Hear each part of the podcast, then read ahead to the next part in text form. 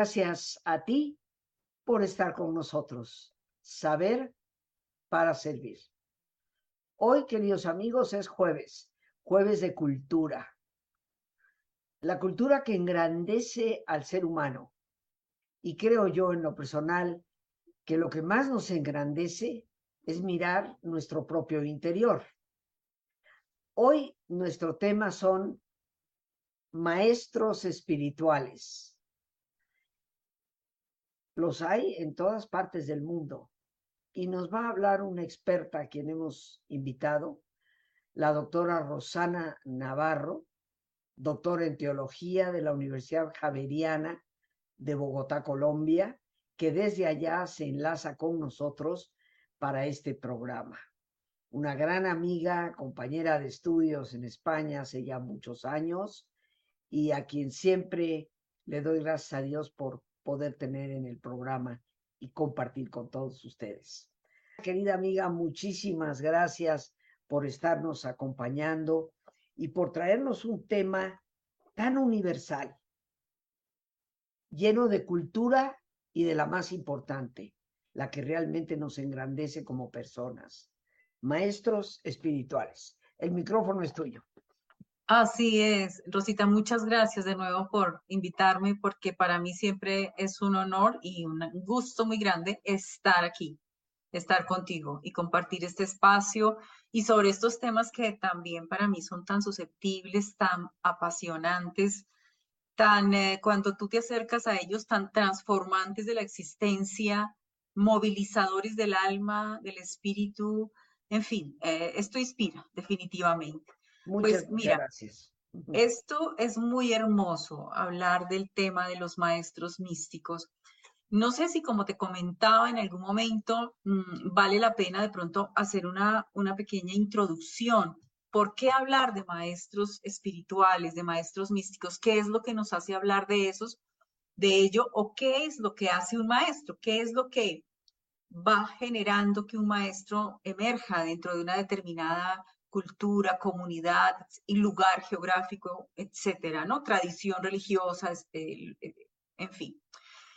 Parece ser que de fondo está una cuestión que todos vivimos y que todos tenemos presente, porque es parte de lo que somos, es nuestra sustancia, diríamos, espiritual. Es como cuando uno habla de la sustancia de la sopita, no sé si en México también se habla de la sustancia, ¿no? Eso que le da el sabor pues igual pasa, la mística es esa sustancia que la vida espiritual, cuando es cultivada, va generando en la persona, va haciendo que emerja, ¿no?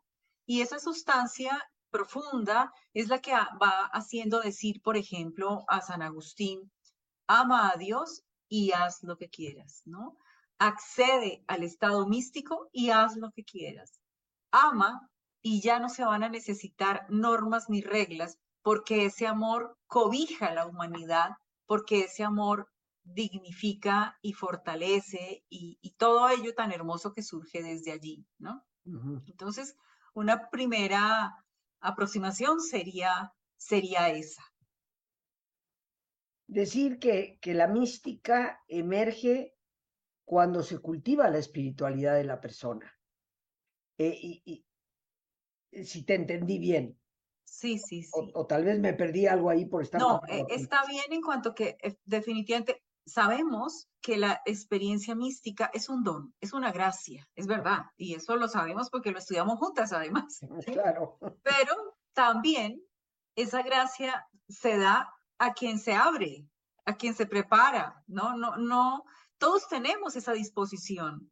El asunto es disponer nuestra vida para que esto acontezca, preparar nuestra vida para que, sea, para que seamos y vivamos aquello que estamos llamados a hacer finalmente, a esa unión profunda, íntima, poderosa, transformante, como decíamos hace un momento, de la vida, de la historia, de nosotros mismos, de nuestros otros, nuestros prójimos.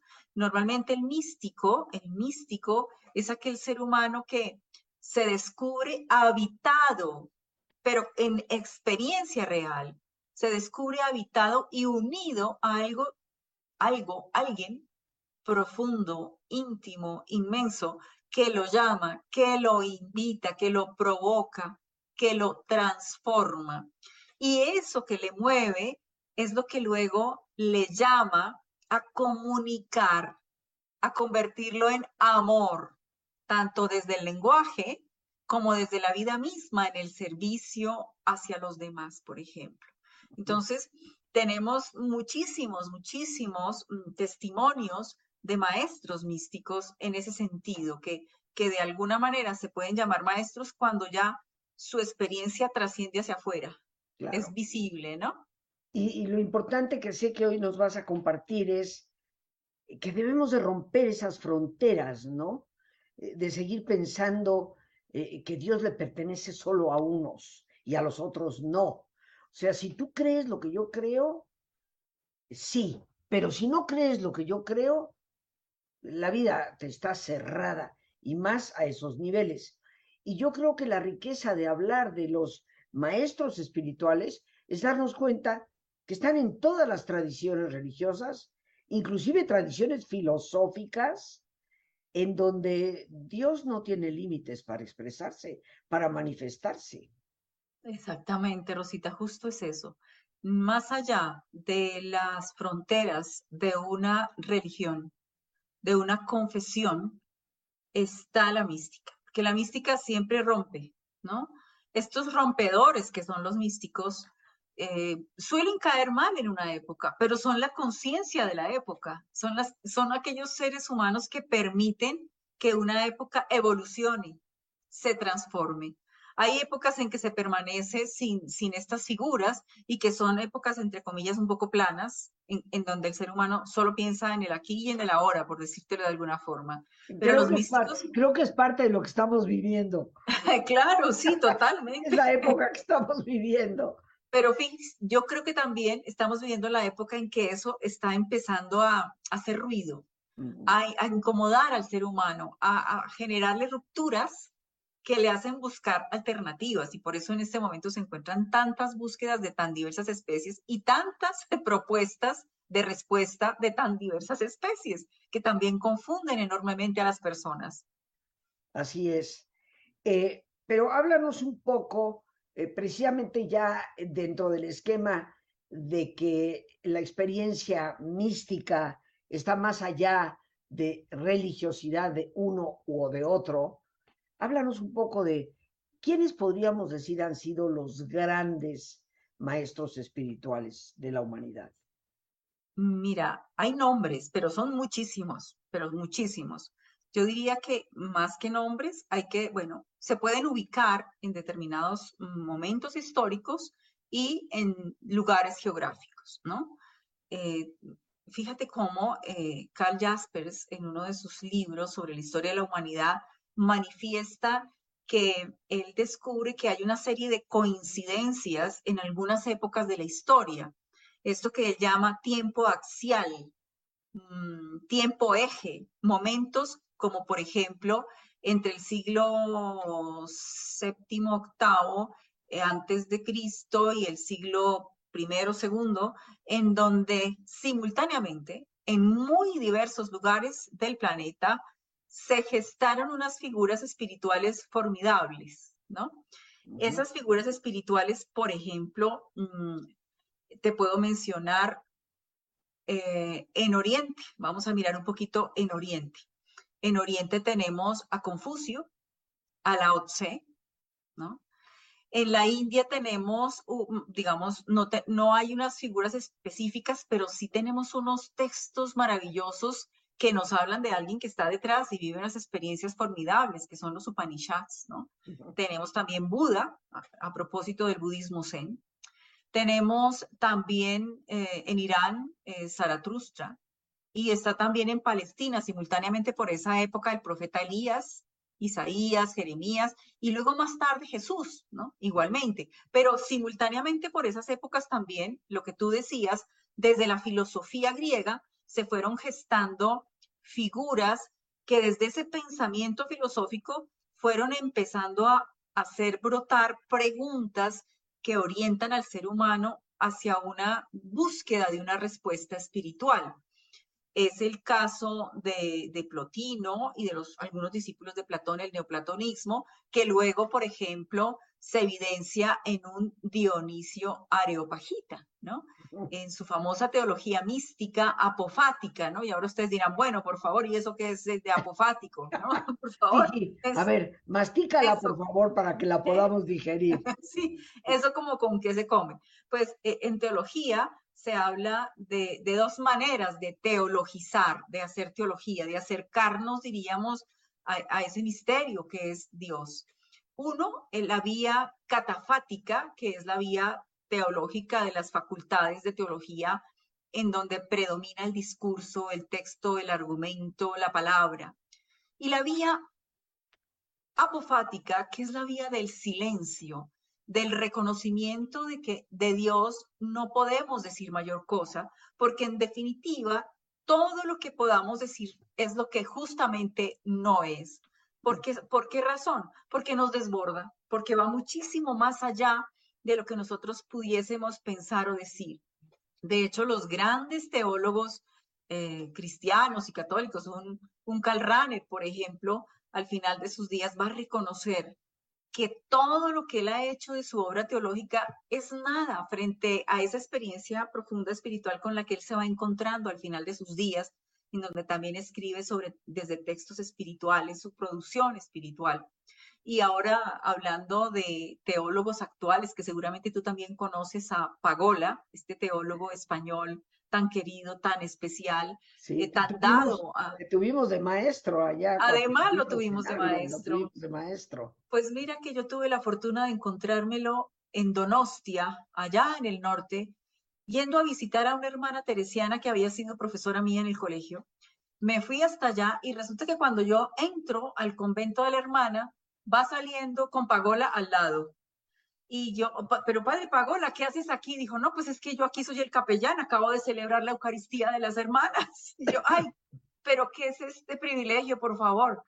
Y me dice, bueno, ya que te veo, te quiero decir algo. Todo lo que yo he escrito hasta ahora hazme un favor, no lo leas. Escribe, trata de leer más bien lo que voy a escribir de aquí en adelante, que yo creo que eso va a valer un poquito más la pena.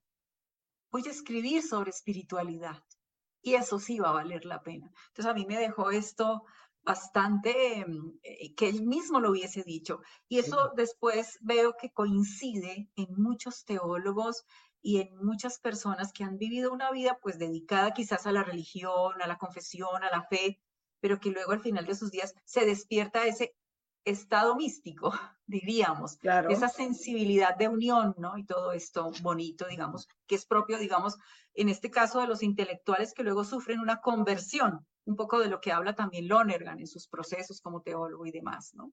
Creo que mencionabas a Tomás de Aquino, ¿no? Está yo tomando apuntes, Tomás. Eh, eh, no lo mencioné directamente, pero, eh, pero, pero Tomás también le, le, pasó lo mismo. Él quiso quemar la suma teológica. Él quiso quemar su suma y dijo, no, yo no, yo, esto ya no es, ¿no? Es paja, y es paja. Es paja pura. y fíjate que ya luego esos discípulos que tuvo, que fueron maestros místicos, fíjate el maestro Eckhart, nosotros también vimos a Tauler, Taulero, ¿te acuerdas? También Exacto. todos ellos dominicos que trabajan esa línea o viven esa línea de la, de la mística especulativa, que es una mística eh, en donde también desde la perspectiva apofática intentan, intentan eh, el silencio del no decir y la palabra que más bien provoca el silencio que evoca al, al infinito, ¿no? Es una cosa súper interesante esa partecita. Bueno, estábamos hablando del tiempo axial, ¿no? Y nos fuimos por allí. Estábamos ubicados en el siglo VIII, siglo II, y cómo surgen estas figuras. Y, por ejemplo, sería interesante mirar un poquito allá en Oriente, que es otra manera de pensar, otra manera de decirse, de representarse, estas figuras como, como Lao Tse. Uh -huh. Quiero contar un poquito de Lao Tse, si te parece. Por supuesto. Rosita. A mí el taoísmo. El, el más o parece, menos. Eh, perdón, me decía que el taoísmo me parece una, una filosofía que hay que profundizar y que eh, hay que eh, seriamente reflexionar. Sin duda alguna, sin duda alguna. eh, en este tiempo axial, de los, del año 800 al 200, justo la Tse nace como en el 600, algo así, antes de Cristo. Es precisamente lo que tú dices, el fundador del taoísmo, que es más una filosofía, ¿no? Que una religión, ¿no? Es difícil confirmar datos de, de, este hombre, de su vida, pero sí em, su obra es más una colección como de sentencias, porque él a nivel eh, de su contexto que vivió, se dio cuenta que había como mucha corrupción en el alto gobierno en, ese momento y descubre que necesita engendrar un nuevo tipo de relación entre los seres. Entonces, sus sentencias son más del orden ético de la relación con el otro, pero son sentencias absolutamente sabias, ¿no? Por ejemplo, esta. ¿Qué amas más? ¿La forma, la fama, perdón, o tu persona? ¿Qué amas más? ¿Tu persona o tu riqueza? ¿Qué te hace más desdichado? ¿Demasiado consumo? Aquel que más atesora más pierde. El hombre que se contenta nunca padece desgracias. Entonces, fíjense, es, una, es un estilo de ser maestro muy de cara a, la, a la realidad que él estaba viviendo. Y en este momento cabe decir que todos los maestros espirituales son hijos de su tiempo, ¿no? De su cultura, de la experiencia de su vida, de su familia y obviamente el rasgo propio de su persona, de cómo ellos han sido en su modo de, vivir. Mm, esto te puedo decir en cuanto a, en cuanto a Lao Tse, y pudiéramos decir que el Tao, de donde, de donde luego él habla, de, es el misterio infinito, ¿no? Ese, ese misterio que todos los seres humanos queremos develar, la necesidad de Dios tiene que ver con el anhelo de la belleza. El, eh, Lao Tse es un amante de la naturaleza, en contacto con la naturaleza, la poesía, la unidad más allá del miedo o del dolor. Es un poco lo que él busca, lo que él quiere hacer que el ser humano de su momento, de, su tiempo, vea lo que él no vio, lo que él no vio. Hay otro, mm, hay otro personaje un poco más adelante que es Confucio, ¿no? Confucio. Confucio, por ejemplo, dentro de que también es el, eh, bueno, hablamos del confucionismo, ¿no? Que es toda esta otra filosofía también, en donde se plantea mm, eh, la ética también, un referente ético. Confucio vivió un poquito más, eh, más tarde que, que Lao Tse, hacia el año 500 más o menos, y vamos a mirar alguna de sus sentencias. Dice, si tus palabras son leales y sinceras y tus actuaciones consecuentes y respetuosas, podrás ser aceptado incluso en los países bárbaros. Pero si tus palabras no son leales ni sinceras y tus actuaciones no son consecuentes ni respetuosas, podrás ser rechazado incluso en tu propio pueblo natal ten presentes estas máximas como si estuvieran escritas en un lienzo o en el yugo de tu carruaje, y así podrás ir a donde quieras sin problemas. Esto, por ejemplo, en relación con estos dos maestros de, de la China, del Oriente, de este momento importante. Y podríamos dar, Rosita, un salto así gigante del año 800, 200, hay otro maestro que viene más para acá, para el año 1200 de nuestra era, en, en plena Edad Media, y que está ubicado un poquito más al occidente del oriente, del oriente cercano. Estamos hablando de Rumi, ¿no? Oh. Estamos hablando de Rumi, este místico poeta. Dicen que es el místico más, más representativo, más fuerte, más profundo de todo el Islam. Y aquí me gustaría, eh, Rosita, comentar cómo es que nace esa mística de Rumi que se llama sufi, ¿no? Sufismo. Sufismo. Ese, esa mística de Rumi surge porque también eh, hay un determinado momento en que, y que todavía hoy lo vivimos, en el Islam hay demasiadas riñas, peleas, hay demasiada guerra, matanzas, justificación de la violencia en nombre de Dios. Fíjense que eso no es de hoy, de hace rato. Todo eso hace que Rumi diga, no puede ser esto lo que Dios quiere. Y entonces Rumi encausa su vida buscando una experiencia que le diga quién es Dios. Y en esa búsqueda se encuentra con el amor. Entonces, se dice que es el místico del amor, Rumi. ¿no? Es una cosa muy linda lo que, lo que encontramos en él. Y por aquí voy a buscarte, te, te leo una cosita de Rumi. Dice, tu amor vino hasta mi corazón y se marchó feliz. Después volvió, se puso los vestidos del amor, pero una vez más se fue. Tímidamente le supliqué que se quedase conmigo, al menos por unos días. El amor se sentó junto a mí y ya se olvidó de partir. ¿Cómo te parece? Qué hermoso, qué hermoso. Bueno, Rumi es, es, maravilloso, ¿no? es maravilloso. Me deleito en, en, leer a, Rumi y, lo cito en algunos de mis talleres porque eh, me habla de, ese Dios que es el espejo donde nos vemos nosotros mismos. Así es, Rosita.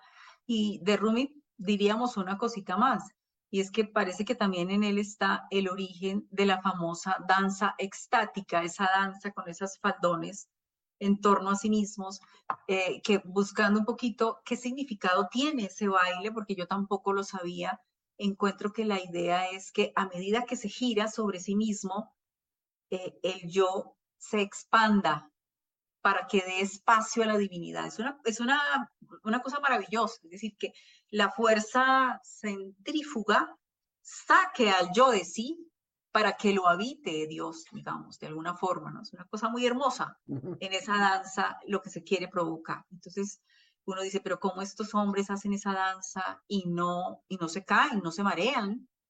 Pues es justamente porque están tan embebidos de su experiencia espiritual que lo que están haciendo es viviéndola.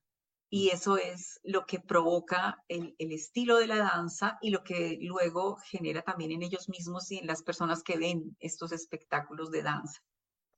Vamos a tener que irnos a nuestro ejercicio, mi querida Rosana, porque eh, sabemos que este es, como hablábamos tú y yo justo antes de entrar al aire, este es un abrebocas, como dicen ustedes, es una botana, como decimos aquí nosotros, un aperitivo, como dicen los europeos, eh, para, para dar inicio a algo que esperamos sean más visitas de Rosana, hablándonos de estos grandes, grandes maestros que como vemos están en todas las tradiciones. Llevamos de, de tradiciones espirituales que nos recuerdan que como dice ahora tanta gente, y creo que es verdad, eh, somos en realidad seres espirituales viviendo una experiencia humana y nos hemos olvidado de esa realidad. Taylor de Chardin. Eh, Taylor de Chardin, efectivamente, el gran jesuita, paleontólogo científico del siglo XX. Algo más que quisieras añadir, porque aquí apenas hemos iniciado. ya veo que sí, ya veo que sí, porque queda, bueno, bueno, eh, indicará que en otro momento, dentro de estos maestros místicos, aparecen unas mujeres justo también en la Edad Media, como estábamos hablando de Rumi, pero están en, el norte de Europa, que son las beguinas, y nosotros tuvimos oportunidad de estudiarlas, y estas mujeres son fabulosas. Allí vamos a tener oportunidad de ver un poquito más en detalle. Por ejemplo, una de ellas, eh, Margarita Poret o Juliana de Norwich, todas ellas seguidoras de em, la enseñanza, diríamos, y de la, em, un poquito la herencia del maestro Eckhart. Eh, desde sí. sí, eso tendremos que seguirlo ampliando y luego ver también en nuestras cercanías contemporáneas que también hay muchos maestros y que de pronto no los reconocemos en medio de la vida cotidiana actual del siglo XX y XXI, pues entre ellas pues está Eti, por supuesto, y muchísimas otros personajes que evidentemente lo, que nos están diciendo es eh, plantear unas alertas a la época que vivimos y hacernos preguntar sobre el sentido de nuestras vidas y sobre la razón de ser. Pues Rosana, yo te quiero dar las gracias como siempre por tu participación en el programa. Eh, tenemos mucho todavía que compartir, queridos amigos, estemos pendientes de las visitas que nos estará haciendo la doctora Rosana Navarro. Eh, que procuraremos ir compartiendo a través de los jueves de cultura, ya que reitero lo que dije al inicio, eh, la cultura que engrandece al ser humano, la más importante de ellas, descubrir nuestra propia humanidad. Y eso se da en la medida en que procuramos vivir desde la realidad de nuestra espiritualidad. Rosana, mil, mil gracias por estarnos acompañando eh, y tenemos pendientes muchos encuentros más. Sin duda. Rosita, muchísimas gracias a ti, de verdad, por toda tu generosidad y todo el amor que despliegas en tu palabra y en tu persona. Muchísimas gracias a ti, mi querida amiga. Nos vamos a despedir dando gracias a Dios por este espacio que nos permite compartir, a nuestra invitada, la doctora Rosana Navarro, a Lorena Sánchez, nuestra productora, y a ti, el más importante de todos. Una vez más, gracias, muchas gracias por tu paciencia al escucharme y por ayudarme siempre a crecer contigo. Que Dios te bendiga.